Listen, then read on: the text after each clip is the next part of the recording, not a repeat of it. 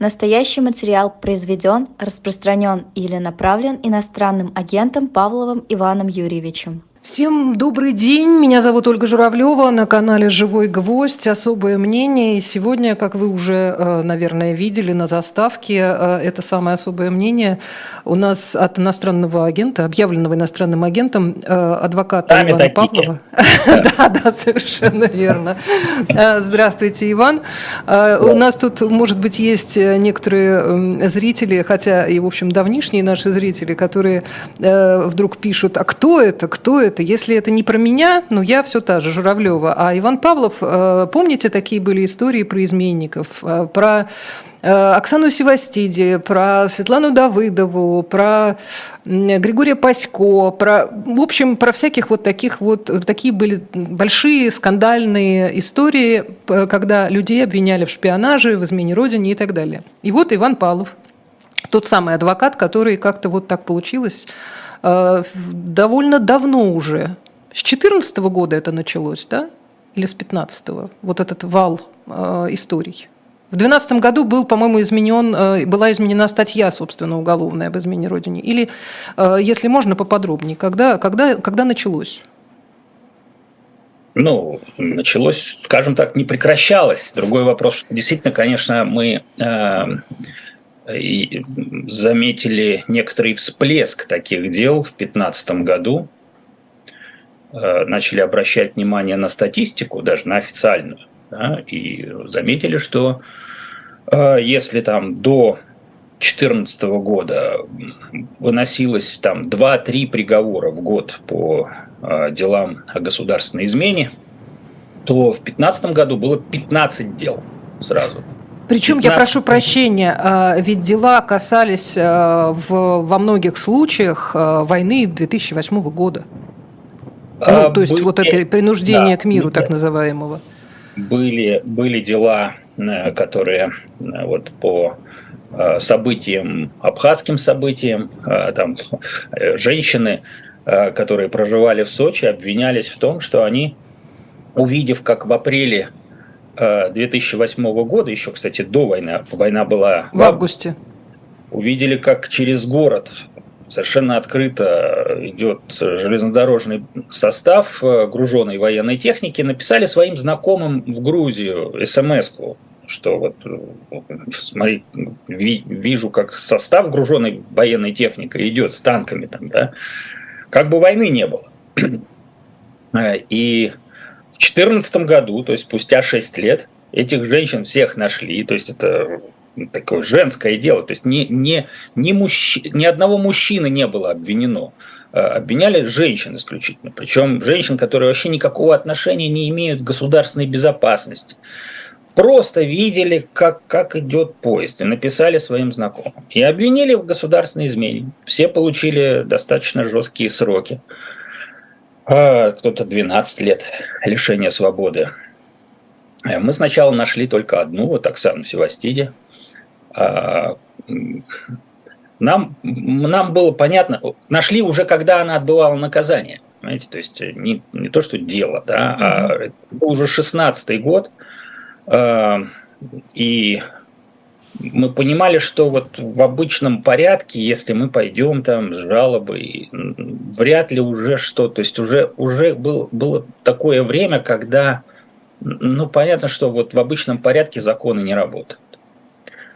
И тогда мы предприняли некоторый такой, как бы мы вынесли это дело в паблик и представили его немножечко таким, ну вот, смешным, понимаете, как-то, ну, потому что смс понимаете, в смс да, прода- продав- продавец штаба, на рынке, э, женщина, продающая там, не знаю, хлеб или, или мандарины, она, значит, вот становится шпионом нашли государственную тайну в смс, которая, которая, которая, так сказать, длина которой это, по-моему, 70 э, знаков всего. Да? И вот государственная тайна ядерной супердержавы поместилась в эти 70 знаков смс, которую написала женщина, которая никогда не имела доступа ни к каким государственным секретам. И это действительно выглядело очень абсурдно. А, и тогда а, мы, конечно, подали все жалобы, там, Верховный суд на пересмотр, но понимая, что, в общем, как бы шансов немного, если дело пойдет вот как обычно оно идет. Но тут нашелся журналист, который задал вопрос на пресс-конференции Путину о том, что вот так вот действительно просто спросил, да, не, не, не какой-то там юридический контекст у вопроса был, да, спросил просто, Владимир Владимирович, ну вот женщина, да, э, получила там 12 лет за смс-ку, э, нашли в этой смс государственную тайну, а ее обвинили в государственной измене. Ну, как, как это вообще возможно? А, и Путин так задумавшись сказал, да, что-то не то.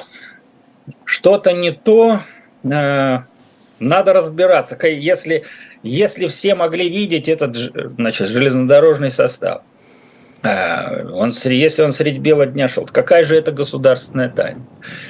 И вот, вот это было произнесено в эфире, и, и, и я сразу понял, что как бы все будет, теперь вот все будет хорошо. И действительно, Э, через, буквально через день я получил телеграмму из Верховного суда, что Верховный суд назначил рассмотрение жалобы, и э, нашу подзащитную этапировали э, из колонии в Иваново, где она отбывала наказание, э, в Москву, в Лефортово. Но дело все в том, что суд, Путин не стал дожидаться решения суда. Он ее помиловал, не дожидаясь, пока суд поставит точку в деле. И вот э, уже судебное заседание состоялось после того, как был издан указ о помиловании Оксаны Севастиди. А, и она, что называется, всех наших подзащитных обычно, в общем, они все под стражей. Да, и их обычно привозят в суд а, под конвоем. А здесь она сама пришла в Верховный суд, который не нашел ничего лучше, как э, он ее, конечно, не оправдал, но он снизил ей наказание.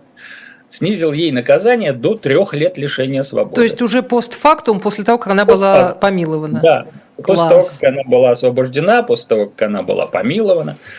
А, вот. Но мы а, к тому моменту уже имели еще трех а, женщин, которые также отбывали наказание. И вот мы Оксану Севастиди пропустили как бы первой, и после того, как с ней все благополучно разрешилось, мы сказали, что у нас еще трое точно таких же, точно такие же смс точно о том же э, железнодорожном составе, да, об этом же поезде, значит, и сроки там тоже серьезные.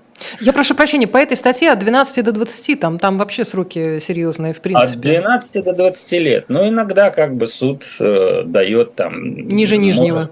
Ниже, ниже нижнего предела. Угу. Бывают и такие случаи. И вот мы э, сказали, что у нас еще три подзащитных. Э, двоих суд, э, двоих Путин опять помиловал. То есть в 2017 году у нас э, было три, три Э, подзащитных, которых помиловал президент. А он как у, о них узнал? Э, одну подзащитную, значит, Верховный суд снизил ей наказание до отбытого, и она тоже как бы освободилась прямо в зале суда. А откуда Путин узнал? Вот э, про Севастиди спросили на пресс-конференции, а про остальных э, просто уже стали публиковать в прессе и как да, бы... после того, как э, вот э, все было благополучно разрешено с Оксаной Севастиди, мы, мы опубликовали э, информацию от трех других женщинах. Угу. И таким образом, в общем, донесли информацию до Путина именно журналисты, конечно, Э, мы просто как бы были источником этой информации. А, со Светланой Давыдовой была история, уже связанная не с грузинской э, войной, а с украинской на востоке Украины, потому что это 2014 год уже. А, и, в общем, почти такая же история, но только она была более активной, Светлана. Она э, прямо в посольство Украины, насколько я помню, решила сообщить о том, что она видит. Да, там тоже была очень интересная история. Это, значит, ее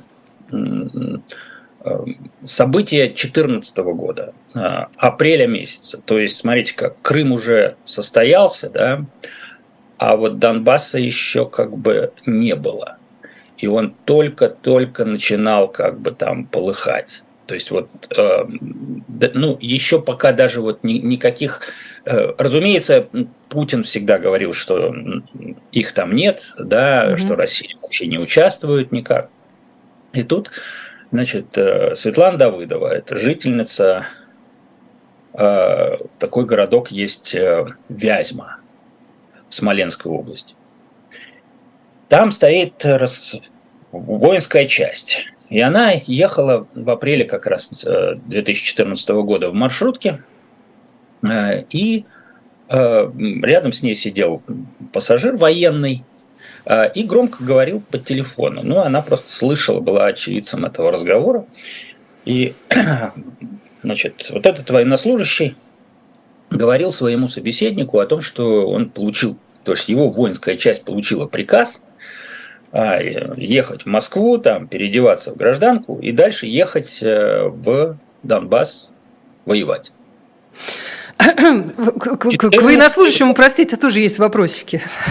Да, 14 год, апрель. Э, Светлана вернулась домой и позвонила в посольство Украины, и рассказала о том, что она слышала, и сказала, ну как же так, будет, будет война. А, и в январе 2015 года ее а, задержали, обвинили в государственной измене в форме шпионажа а, и, соответственно, бросили в Лефортово. Между тем, она была кормящей матерью, мать, мать семерых детей, у нее был ребенок грудной. Вот несмотря на все эти факты, суд все равно избрал самую строгую меру пресечения – а, она, ее поместили в следственный изолятор Лефортово, э, и э, вот ее нашли э, нашли только тогда, когда в Лефортово были допущены члены ОНК. Угу. Тогда тоже какие времена, боже мой, эти ОНК. Тогда, да, тогда это было возможно. Тогда это было возможно. Сейчас уже, наверное, вспоминаешь о таких временах, как о чем-то вообще, как с другой. Слушайте, но ну Светлану Давыдову тоже спасли. Тоже спасли. Вы а, и ваша команда. Значит, ну, там, видите, как э, был просто, мне кажется, это тоже такой из разряда э, глуп, глупо, глупых поступков, которые иногда все-таки власть совершает. Э, именно глупых и смешных. Что тогда, мне кажется, следователь просто не знал, э, то есть не предвидел некоторых своих же действий, которые ему предстояло совершить. Вообще во всех таких делах назначается экспертиза, э, которая должна, должна ответить на вопрос, вообще секретная информация, которая передана там иностранцам, или не секрет. Да? Но перед тем, как ответить на этот вопрос, эксперты должны ответить, а вообще, а достоверна ли эта информация? То есть сначала проверяется именно достоверность. Если эта информация недостоверна, то никаких вопросов дальше, конечно, никто отвечать не будет, потому что недостоверная информация не может э, являться государственной тайной. А государство заинтересовано было в том, чтобы эту информацию признать недостоверной. Вот именно, понимаете, как Иначе я, зачем гражданское переодеваться? Я иногда как бы э, задавал себе вопрос, может быть, сейчас вот как раз э, власть и собирается признать то, что на воюет, то есть ну, то, что российские военнослужащие отправляются э, в Донбасс воевать. А, тогда еще было как бы так непонятно. То есть понятно, что это невыгодно сейчас. Да?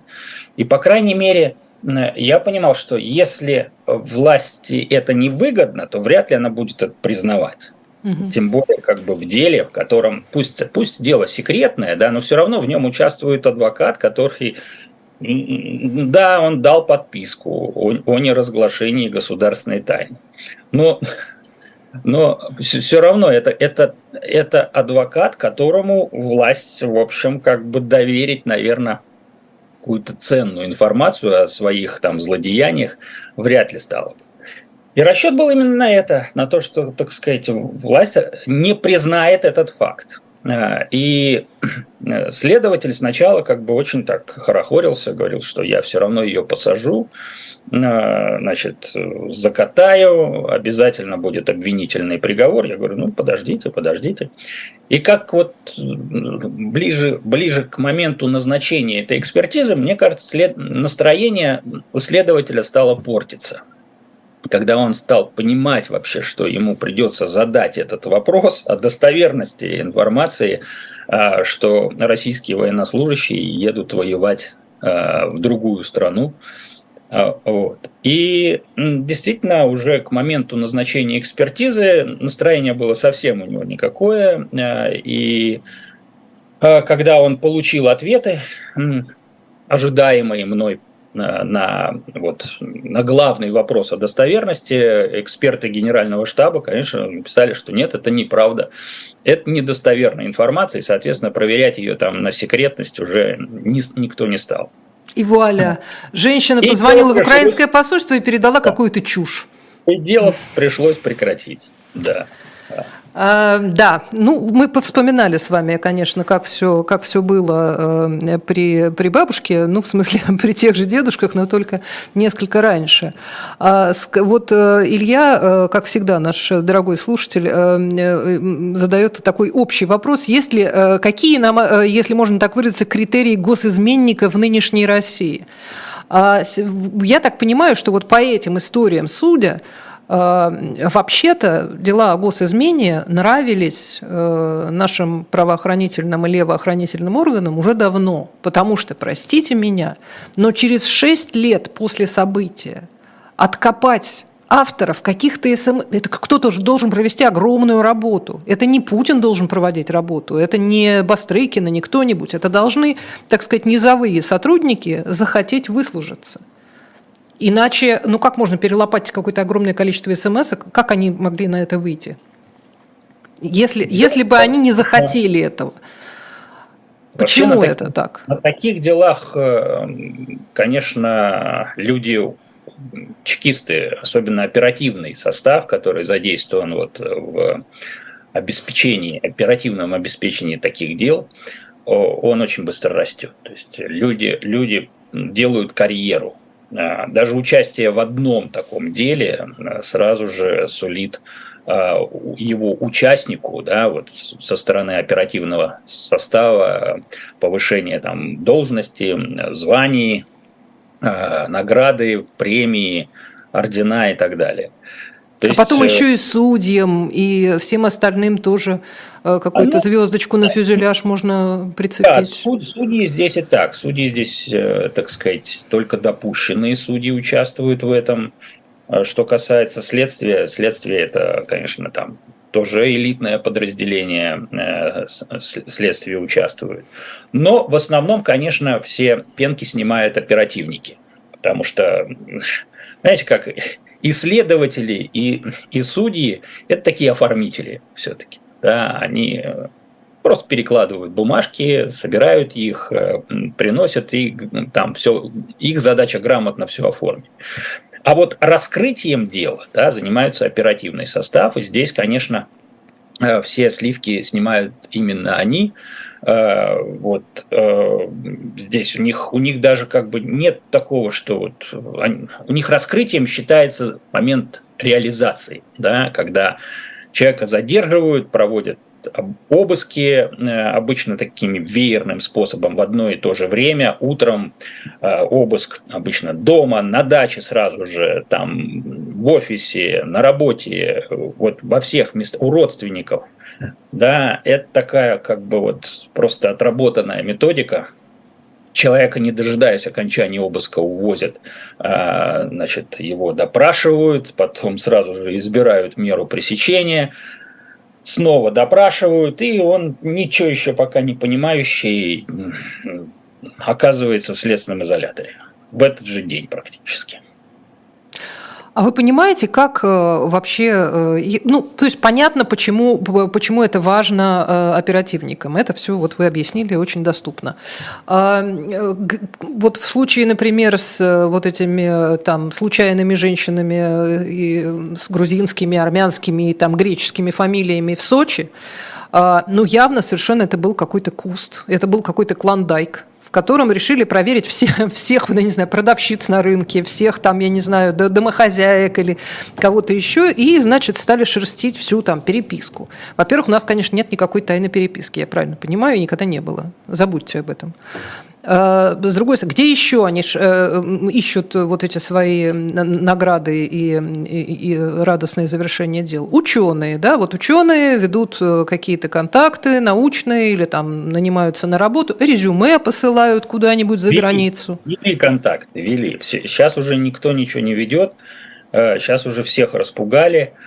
А вот по тем временам, когда еще там медведевские да, времена, когда были, э, поощрялись международные контакты, международные проекты, э, российские ученые, в общем, были интегрированы вот в это международное академическое сообщество, э, было множество там поддерживаемых на правительственном уровне всяких проектов, да, и просто вот начиная с 16, с 15-16 года началась все это, как бы такая ревизия началась, пересмотр, позиция изменилась.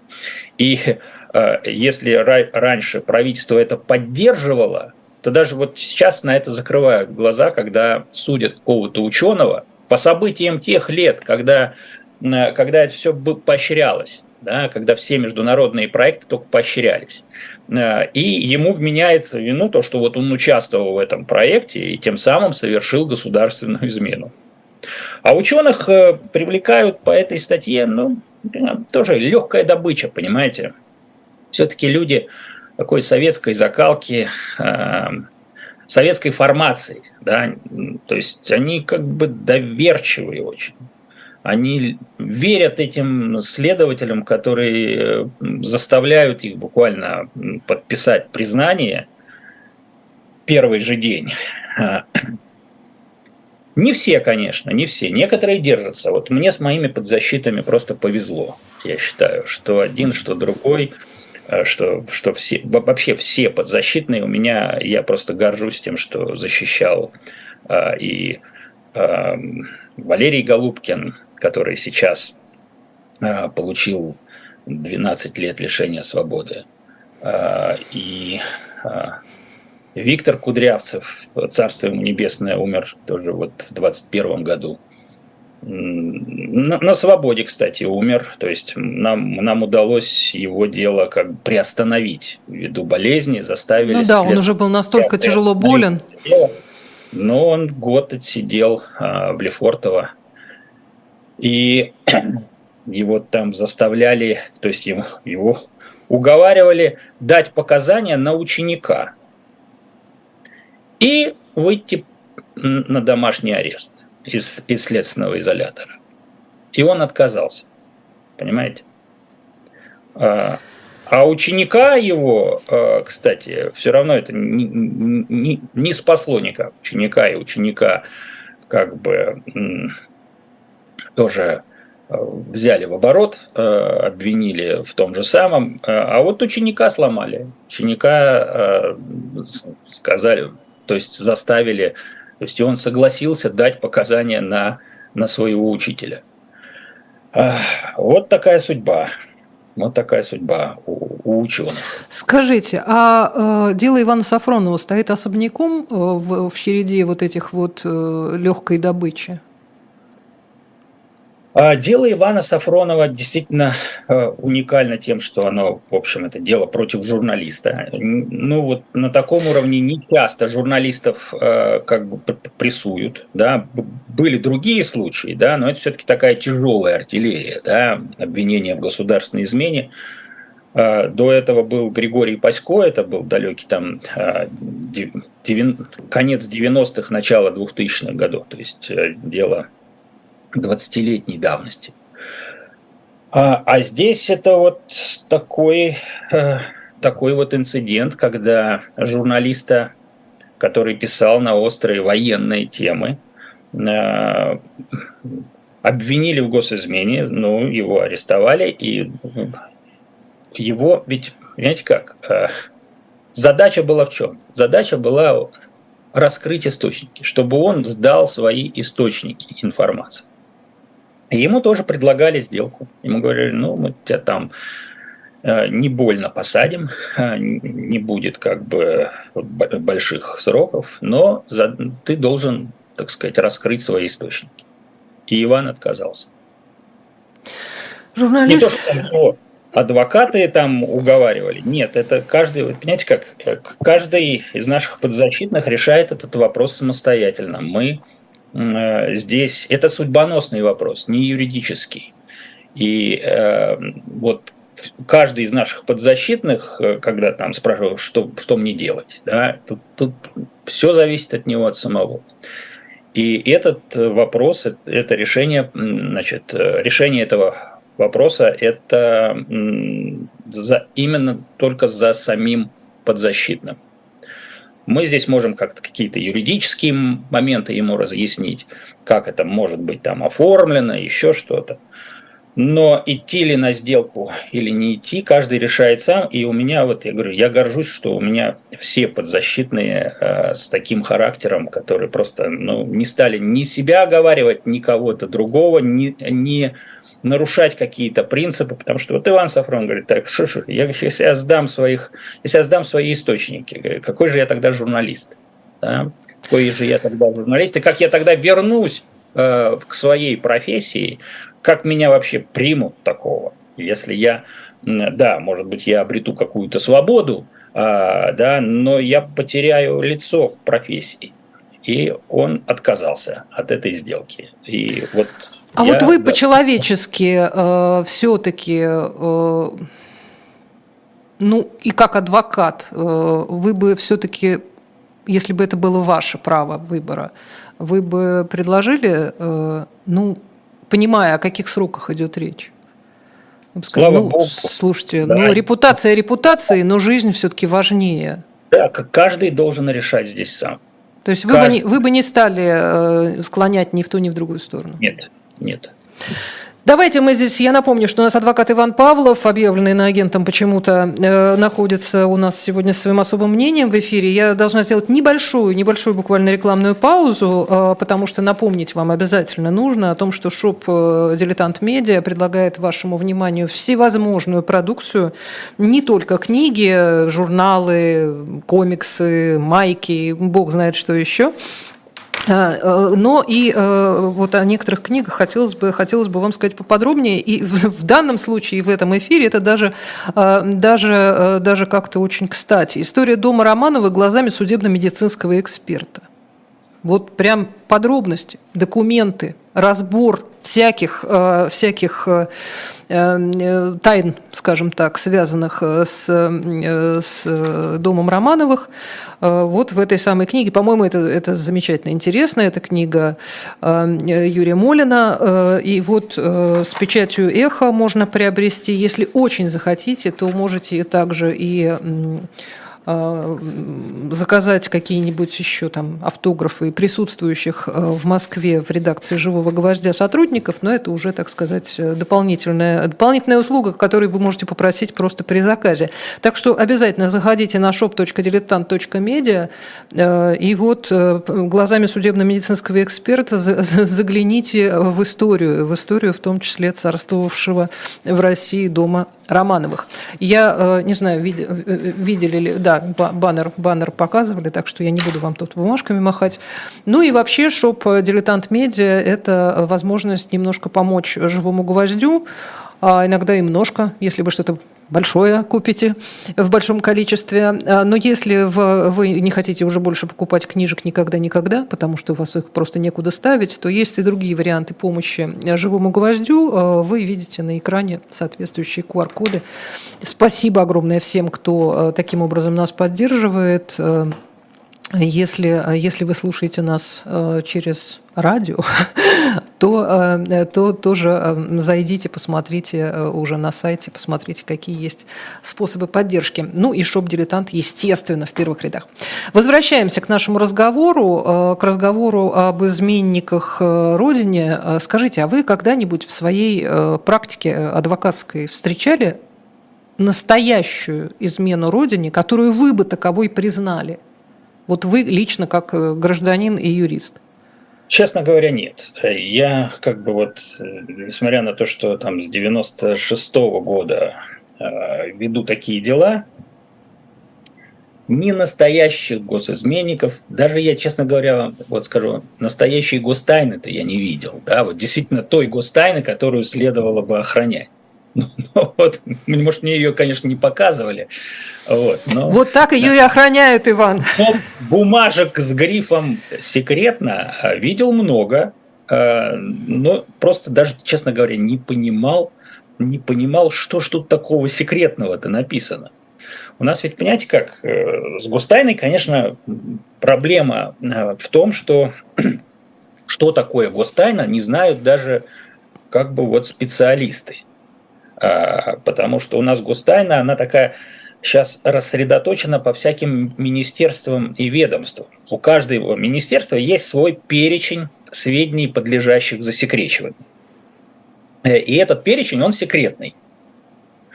И получается так, что в одном министерстве не знает, не знает, что является секретом в другом министерстве. А, то есть у одних это прямо на стене повешен плакат с, с ну, графиками, ну, а у других это секретно. Том-то и дело, понимаете, как вот э, даже Удобно имели такой как бы случай, когда э, в одном министерстве спрашивают, «А скажите, пожалуйста, вот это является государственной тайной? Они говорят, нет, конечно, нет, не является. А, а из другого министерства приходит совершенно противоположный вопрос. Да, это страшная государственная тайна. Вот. И вот, понимаете, вот в таком э, в таком режиме приходится работать и защищать людей. Защищать людей, которые порой сами никогда этого допуска к гостайне не имели. Тот же там Иван Сафронов, да, который как бы он обвинялся в том, что он нарушил э, вот положение секретного перечня Министерства обороны. В которое ну, никто мы... не может заглянуть, потому что оно ну, секретное. Да, мы говорили, ну хорошо, ну э, нарушил, не нарушил, давайте посмотрим этот перечень-то хотя бы. Ну, то есть покажите, что он нарушил. Нет, не покажем. Почему? Потому что это государственная тайна. Понимаете? То есть вот, вот, до, вот до этого доходит. Послушайте, а давайте, вот... давайте докопаемся до, до, до, до начала. Вот э, изначально была написана статья в Уголовном кодексе. Там, значит, там 250 какая-то там, я уже не помню. 200. Э, что? 275. 275, да. А, там написано, что, значит, сведения, которые представляют э, государственную э, тайну и э, могут нанести какой-то урон, я так понимаю, да, если их разгласить нашим врагам. Об ну, этих сведениях речь. Да, да. То есть да. теоретически, и если представить вот себе дело Светланы Давыдовой, ну, так сказать, в, в абсолютном вакууме, да, что вот действительно э, идет э, некий вооруженный конфликт, и э, она сообщает противнику о передвижении войск о своей, войск, да, да. своей страны. Вот это, в принципе, можно считать действительно государственной изменой, если бы не некие обстоятельства. Ну, если бы, да, если бы не одно важное обстоятельство, что власть активно скрывала этот факт и не хотела его э, признавать. Вот если бы она, если бы власть признала бы этот факт, тогда да, тогда бы нам Светлане Давыдовой пришлось бы, ну, тяжелее. Да? А поскольку этот факт отрицался и, э, значит, у нас было даже заключение экспертизы было, где эксперты генерального штаба сказали, что нет, нет таких директив, чтобы российских военных, э, военнослужащих посылали э, в Донбасс воевать. Ну нет, на нет и суда нет, что называется. нет Ровно. И не а, было суда. Ася э, пишет нам, кому могла перейти дорогу Карина Цуркан из РАО ЕС? Как я ее называю, несчастная молдавская шпионка. Мы с ней переписываемся, жалко ее. А, тоже не настоящая шпионка. У нее, кстати, сегодня день рождения. да, у Карины. И это вообще, конечно, отдельная боль моя, потому что это, это единственное дело, где мы, понимаешь, в, основ, в, большинстве дел, в абсолютном практически большинстве дел, мы не спорили с фактом передачи информации. Понимаете? Ну да, там ученый какой-то участвовал там в каком-то проекте и передавал какой-то отчет, посылал его по электронной почте своим там, э, то есть э, коллегам. Между, своим коллегам за границу, которым должен был там переслать его. То есть э, в, большин... в абсолютном большинстве случаев мы с этими фактами не спорили, с фактом передачи информации. В случае с Кариной это что-то просто очень особенное. Мы... Э, ей вменялось то, что она точно не делала. Мало того, мы это доказали. У нас было алиби, да, то, что она не могла вообще сделать то, в чем обвинялась. Но это не помешало суду э, признать ее виновной, э, значит, и назначить ей э, наказание 15 лет лишения свободы. 15 лет. Понимаете? Это был еще такой, как бы не... Это был еще довоенный период, когда суды еще как бы, ну, такие, как, такого, такой кровожадностью не отличались, как сейчас, конечно. То есть вы, вы это тогда воспринимали как заказ? Что это не может быть просто так? Это, был, это был точно заказ. Это был точно заказ. Мы доказали фальсификацию, понимаете, как этих документов, которые э, использовались как вот основа обвинения. Да, и там был, была э, в качестве, так сказать, вот основной улики да, использовалась фотография э, некоторого документа, который э, похож на анкету агента молдавской спецслужбы. Понимаете? Молдавской спецслужбы, господи. Молдавия, у Карины Цуркан официальный доход, она все-таки работала как бы топ-менеджером, да, крупнейшей в стране энергетической компании Интерал, да, и у нее доход был, ну, сравнимый с бюджетом, уверен, сравнимый с бюджетом этой спецслужбы молдавской. Понимаете? То есть, ну да, если а, бы Ми-5, мы еще бы так подумали. Да, ну здесь как бы это... И в этой анкете э, столько всякой во-первых, она составлена как бы на молдавском языке, но почему-то с такими ошибками жуткими, да, то есть, ну, ясно, что как бы, то есть, как, он писал не молдаванин точно, и особенно это было выражено в том, что там как-то где-то была упомянута Приднестровская Молдавская республика, а, и была взята просто аббревиатура. ПМР да, на, мол, на латинскими буквами. А на самом деле на молдавском языке это совершенно по-другому называется. То есть не, не такие же начальные буквы у, у Приднестровской Молдавской Республики, а совершенно другие. И, и, и, ну, как бы, ну, вообще все указывало на то, что это просто состряпано. Прямо на коленках состряпанный документ, фальшивка. Но суд все это проглотил, а, проглотил и а, осудил невиновного, невиновного человека с доказанным алиби а, к 15 годам лишения свободы. Работа, конечно, по ее делу продолжается.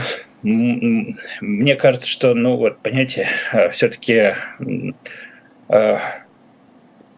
столько усилий было потрачено на, на то, чтобы доказать ее невиновность, а, что это все, все равно, мне кажется, ну, ну не должно так все закончиться. Да? А, она должна быть освобождена, и я в это верю, и что-то должно произойти. Давайте поздравим ее с днем рождения. Да, это и, пож... и пожелаем много-много сил и надежды и надежды, и скорейшего освобождения. Ну и здесь я не могу вас не спросить, откуда вы черпаете вот эту самую надежду в своей повседневной работе? Я понимаю, что вам пришлось уехать. Э, из страны, но работа-то продолжается. То, что вы можете делать, вы, я имею в виду адвокаты юристы, э, которые не, не, ну, официально не могут, не можете быть со своими подзащитными, но, тем не менее, вы какую-то поддержку оказываете, и вы, в общем, продолжаете трудиться в этом направлении. Ну, на что рассчитывать? Вот возникает вопрос. Если э, в, в, в судах в России и, и до войны-то, простите меня, да. Было, в общем, э, совершенно очевидно, что если, если этот человек э, нужен просто для галочки, то еще туда-сюда, а если этого конкретного человека нужно закатать под, э, под ковер, то вы можете там хоть через себя перепрыгнуть, и ничего, ничего не выйдет. Или все-таки есть какие-то еще, не знаю, какие-то есть возможности у адвокатов чего-то добиваться? Как это возможно? Я не понимаю. Ну, давайте порассуждаем здесь. Да. Я действительно продолжаю свою работу, пусть не непосредственно участвую в деле, дистанционно, делюсь опытом с коллегами, которые сейчас, в общем, нуждаются, потому что таких дел становится все больше и больше в России, дел, которые вот э, в которых я специализировался и продолжаю, продолжаю следить практически за каждым таким делом, э, держать, что называется, руку на пульсе. Вообще адвокаты, понимаете как, адвокатура сейчас, да, превратилась в некоторую такую, ну... Особо опасную профессию. И опасную. Многие скажут, что бесполезную профессию. Да? А, как-то уход ну, за безнадежно больными. Это да? паллиативная помощь, в ней тоже есть смысл. Вот. Паллиатив очень важен, да, нельзя как бы его недооценивать. Э, он важен. Бросать, что ли, людей Оставлять их один на один с Левиафаном? Нет, так нельзя. И То есть вы занимаетесь уходом, обезболиванием, э, не да. можете вылечить, но как-то можете Иногда помочь. Да, просто постоять рядом, обнять своего подзащитного, дать ему салфетку, чтобы он утер слезы, э, подержать за руку во время приговора. Э, это очень важно, потому что человек не должен оставаться один на один один на один с вот этим вот зверьем, которое сейчас э, просто разгулялось и э, пожирает, просто пожирает и молодых, и старых всех без разбору. А, это, это одно, да. Во-вторых, смотрите как, вот особенно в делах, в которых там я участвовал, ведь когда человека э, только задерживают внезапно для него, да, это ведь информационная блокада – полнейшая. Человек там две недели вообще сидит в, в одиночной камере, э, так называемом карантине. И к нему, к нему никто, кроме адвоката, не может прийти. И адвокат – это единственный человек, который может эту информационную блокаду э, прорвать. Понимаете, он может, он может обеспечить некоторую связь этого человека с внешним миром. Да? И это тоже очень важно тоже очень важно. И для человека это важно, и, и для тех, кто следит за, за, за, его, ну, за его близкими, за, значит, э, это важно для его окружения ближайшего. Потом, все-таки, понимаете, мы должны понимать, что адвокатура сейчас это не, это не спринтеры. Это стайеры. Это стайеры, это марафон, понимаете? Это э, бег очень на длинную дистанцию. Причем с такими Но хитрыми это... барьерами, как я заметила. Да, и барьеров тоже понаставлены, капканов, как говорится. А, поэтому мы должны понять, что да, работать надо сейчас для того, чтобы, когда обязательно это придет время, да, когда начнут, начнется процесс реабилитации – да, пересмотра этих дел.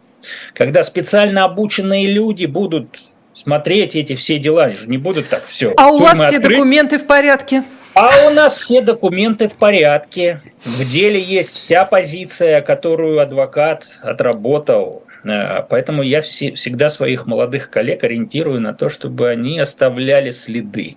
Оставляли следы в материалах дела не просто как бы, а, невиновен и все, а почему невиновен, да, расписать полностью позицию, так, чтобы было видно, что адвокат поработал, потрудился, да, потому что те люди, которые будут пересматривать, наших подзащитных будут освобождать в первую очередь, потому что с ними как раз все понятно. Мы там разложили все по полочкам, и э, э в материалах дела есть и заявления, и ходатайства наши, так что просто позицию не понять невозможно.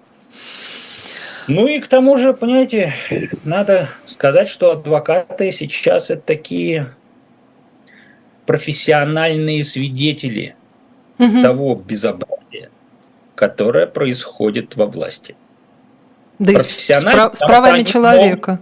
Они понимают все, они как бы понимают юридическую юридическое нутро этого безобразия.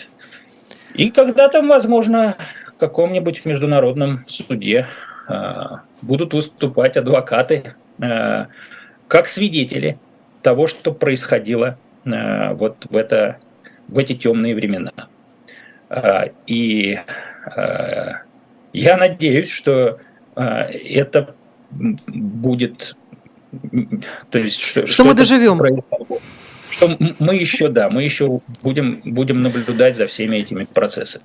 Я хотела, э, вы когда заговорили о реабилитации, я, э, я, естественно, вспомнила тоже о том, что вот каждый раз, когда какие-нибудь исторические персонажи советские смотришь биографию, там, ну, понятно, там, в 37-м, там, в 38-м, не знаю, около того, э, человек был арестован, иногда и раньше, там расстрелян или умер, или что-нибудь еще с ним случилось, но в любом случае он был тоже изменник, шпион, там японский, английский, какой угодно еще, и обязательно там, как, в каком году был реабилитирован, всегда обычно пишут. Там кого-то раньше, кого-то позже, кого-то долго не могли реабилитировать. Кстати, вот эта тема замечательная всегда была с э, реабилитацией Берии. Но ведь Берия же убивец, кровопивец, как можно его реабилитировать? Позвольте. Но обвиняли-то его не в том, что он убивец, кровопивец. А обвиняли-то его в том, что он как раз японский шпион. Значит, как японского шпиона его можно реабилитировать, я правильно понимаю? Или нет? Правильно, правильно. Если как бы по уму, то надо было бы. Да, вот. Но здесь без, без эмоций не обойтись. Да? Ни, ни один, как бы, ни одно государство еще пока не освободилась вот э, от э, как бы такой эмоциональной составляющей, да, от государственной целесообразности да, при принятии тех или иных политических решений. Да. А здесь все-таки политическое решение.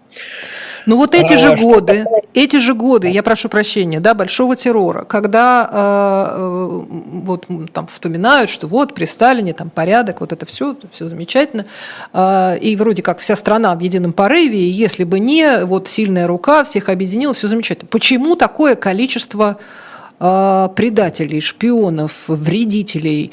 Э, и так далее. Причем, э, ну, понятно, что это не настоящие в большом количестве, не настоящие шпионы и вредители. Но государство, как бы одной рукой демонстрируя свое единство и любовь к вождю, э, другой рукой прям показывало, вот, за каждым углом шпион, там за каждым углом предатель.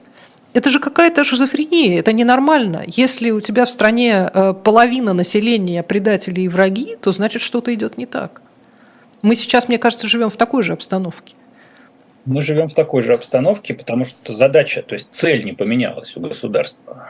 Вот в то время, время целью было насаждение страха, чтобы люди боялись, боялись сказать э, что-то против э, того режима, который был. И сейчас власть тоже боится, э, что народ скажет что-то против, поэтому всех держат в страхе. То есть задача нагнать страха. Ведь репрессии делаются не потому, что все такие кровожадные, да, а, а для того, чтобы просто люди боялись, запугать людей, страх насадить.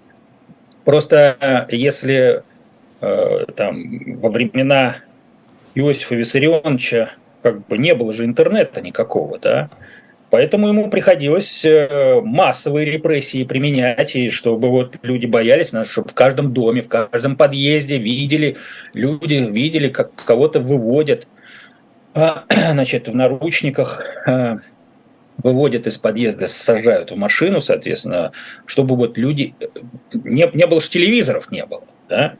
А телевизоры появились несколько позже. Если бы у Иосифа Виссарионовича был бы какой-нибудь первый канал бы сегодняшний, то вряд ли бы ему надо было массовые репрессии делать. Достаточно сделать точечные репрессии, как это происходит сейчас. Да?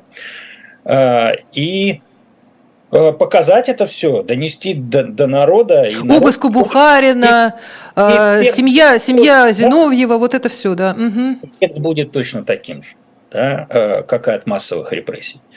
Э, сейчас ведь, понимаете как, сейчас вот не скажешь, что вот массовый прям репрессии. Да, все-таки дел э, население 140 миллионов у нас, да, там чуть больше. Сейчас а, уже, уже с этим тоже есть вопросы. Да, да, да, ну, скажем так. Вот. Дело государственной измене, ну, это там вот... Десятки? Сотни? Сколько? Вот не сотни. Десятки все-таки. Сотня. Mm. Может быть, сотня, да, mm-hmm. там, в этом году. А, то есть... А вот скажите, про- простите, Иван, если можно, а, э, государственная измена, шпионаж – это один куст считается?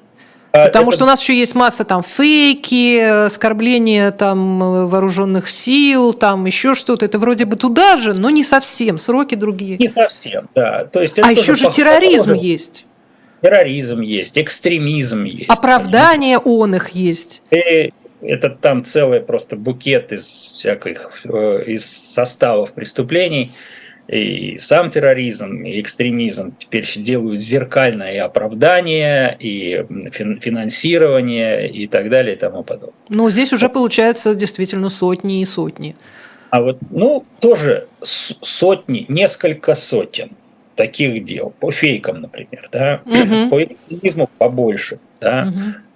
Несколько тысяч, да, по терроризму тоже несколько тысяч. Но если все-таки вот так вот сложить, да, это все-таки не миллионы, да, а, как, как, как оно было, в общем, в сталинское время.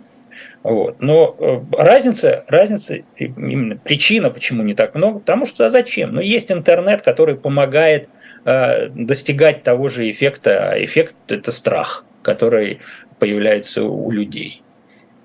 И здесь, между прочим, власть использует не только свои э, возможности, а еще и возможности как бы оппонентов, потому что э, на Э, честных средствах массовой информации, да, на свободных, об этих проблемах говорится, может быть, даже больше, чем по Первому каналу. Потому что Первый канал, ну вот что он показывает что-нибудь там про Навального или про Илью Яшина? Или про, про Горинова. Или про Горинова. Кстати, о том, как э, бороться помимо адвокатской э, работы, есть же еще э, такая удивительная штука. Оказывается, можно закидывать шапками даже, даже, даже вот в этих обстоятельствах можно закидывать шапками